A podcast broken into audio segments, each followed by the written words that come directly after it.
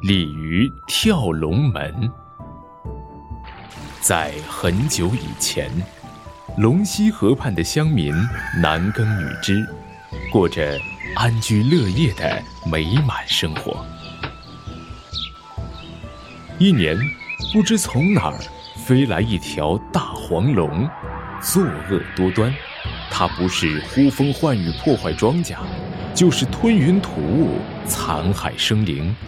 把整个峡谷搞得乌烟瘴气，不得安宁。每年六月六日，他的生日这天，更是强迫人们献上一对童男童女和十头大黄牛、一百头猪、羊等物品供他享用。如若不然，他就发怒作恶，张开血盆大口，跑到村庄里吞噬人畜，破坏田园。害得乡民怨声载道，叫苦连天。在龙溪镇，有一位聪明俊美的小姑娘，名叫玉姑。她下决心，非除掉这条恶龙不可。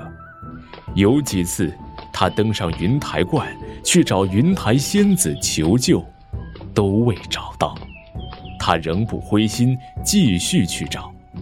这天清晨。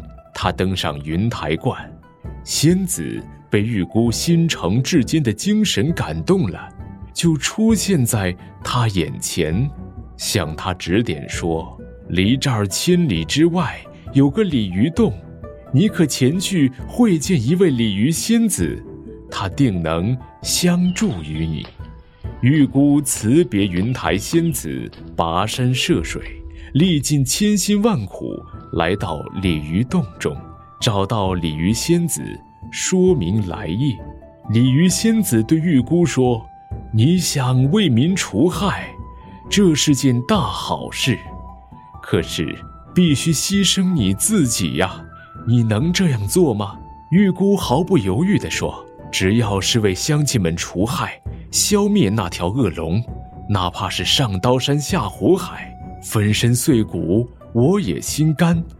鲤鱼仙子见玉姑这样诚恳坚决，十分满意的点了点头，朝玉姑喷了三口白泉，她顿时变成了一条美丽刚净的红鲤鱼。小鲤鱼逆江而上，经过七七四十九天，游回家乡。